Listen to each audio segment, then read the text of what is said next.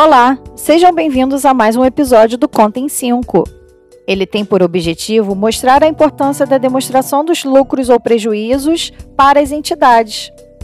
Uma das demonstrações contábeis elaboradas pela entidade é a demonstração dos lucros ou prejuízos acumulados.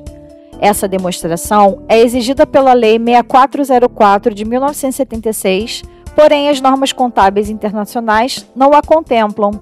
As sociedades por ações precisam destinar o lucro líquido do exercício, ou seja, podem compensar os prejuízos acumulados, constituírem reserva de lucros, aumentarem capital ou distribuírem aos acionistas na forma de dividendos. As sociedades por ações precisam destinar o lucro líquido do exercício, ou seja, podem compensar os prejuízos acumulados, constituírem reserva de lucros, aumentarem capital ou distribuírem aos acionistas na forma de dividendos.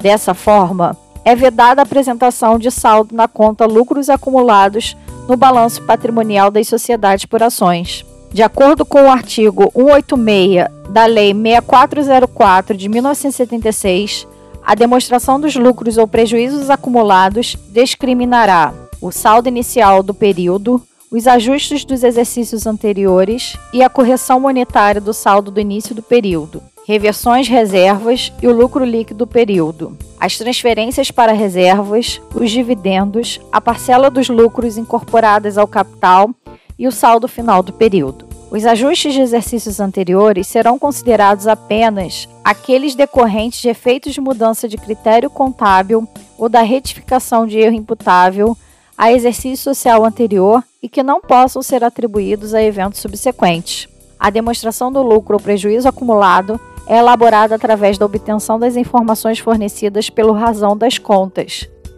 As informações divulgadas na DLPA também podem ser obtidas através da demonstração das mutações do patrimônio líquido, uma vez que essa demonstração apresenta coluna específica para evidenciar as movimentações que transitaram pela conta de lucros ou prejuízos acumulados.